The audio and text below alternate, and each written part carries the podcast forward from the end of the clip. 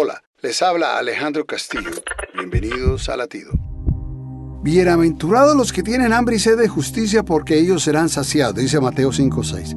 Tengo la costumbre de escuchar las noticias en inglés y en español y de diferentes noticieros, tanto nacionales como internacionales. Las noticias no son buenas, a veces son muy, pero muy difíciles de digerir. El crimen, el hambre, la explotación, el racismo irracional. ¿Y qué diremos de la política? Como que me da terror el mundo del futuro que le espera a mis nietos. O sea que me quedo con hambre y sed de justicia, como dice la palabra de Dios. Pero es aquí donde está el mensaje de esperanza del Evangelio.